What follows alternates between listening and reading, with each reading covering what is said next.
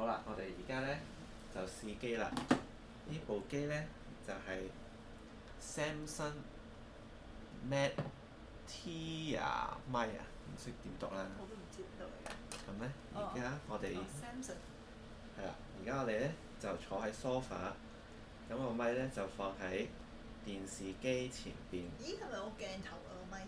嗰、個唔係嗰個係一個鈕掣鈕嚟嘅，有可咩以用誒㗎？呃佢個鈕係誒 for 你插咗個耳筒嘅時候去控制聽嗰個聲音嘅。不過我突然之間諗起一樣嘢，我咧想誒，呃不如我哋咧誒，你知唔知出邊咪有啲係可以講戲嘅？咩講起啊？即係咧俾啲誒聽唔到嘢嘅人，或者係睇唔到嘅人，跟住有啲人喺側邊嗰度講個戲，一路同佢睇一路講個戲，香港有咩？就係、唔知有冇咯。日本日本可能有，香香港港唔知啊有可冇能。都有嘅。咁我哋可唔可以不如就咁樣去講個戲咁樣咧？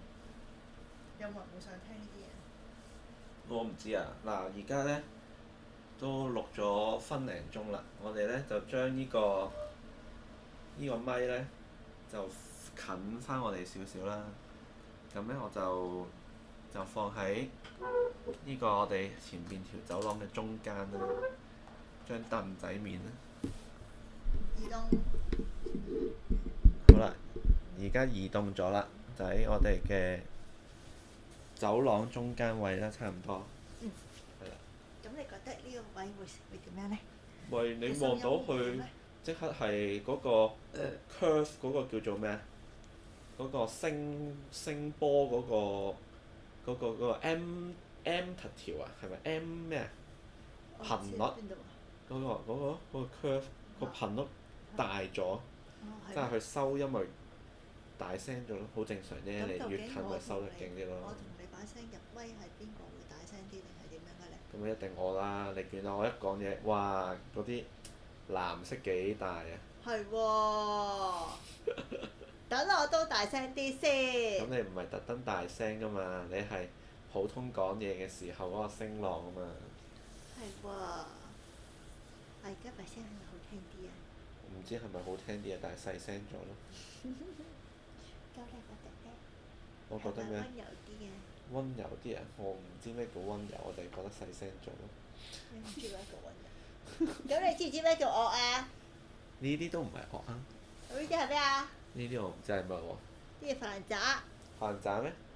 分唔到啊！唔知咩叫惡，咩叫飯爛盞，咩叫温柔啊！俾人咬口口味，痛啊！口味，好啦，咁咧試完你啊啲。唔係再近多少少啊，好要啊試一個。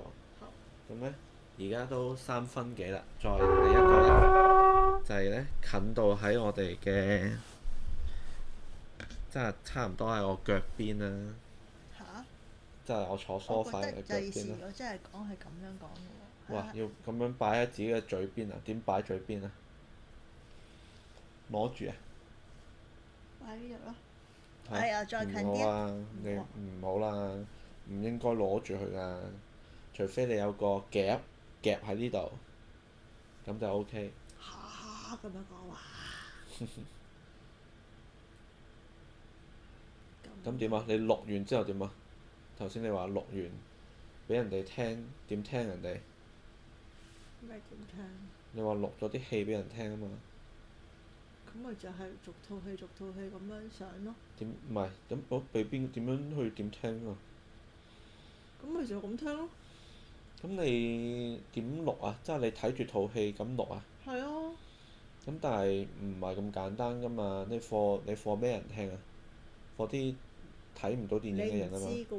嘅喎，你唔知道會有咩聽眾可能覺得啊咁好得意喎，聽下一套戲先咁唔係唔係唔係，我意思唔係講呢樣嘢，即係你願意就係話課一啲睇唔到電影唔嘅係人錄，啊願意係咪係咁樣做嘅，初初係。呢一樣嘢，但係我覺得其實誒、呃未必一定係，因為唔係人人都經驗過呢樣嘢噶嘛唔。係唔係唔係唔係，你未明我講乜？我意思話你點錄啊？即係你用咩用用咩稿去錄啊？嗰啲人唔使稿㗎，所以要首先要學咗究竟嗰呢一樣嘢係乜嘢先，跟住學一路睇一路就講哦仲㗎要啦。仲要學多一樣嘢，即係我其實我已經理解學乜㗎啦，即係因為你電影係畫面啊嘛，即係你點樣將個畫面好快就變成一個文字內容噏出嚟咧？仲要生動係咯，吸引人，係啊，我知啊，係咁啊我咪就係覺得哇，係咪真係咁簡單？一路睇一路落啊，你真係可以咁誇張？唔係啊我啩覺？得係可以㗎喎、啊點樣睇一個畫面？我話而家呢個畫面咧就係好幽暗嘅冷巷裏邊咁樣，有一對眼睛喺度望住佢。哇！呢啲全部本來得個畫面，你又點樣可以去去一兩秒裏邊，你可以即刻轉化出嚟講你出嚟點咧？你你咁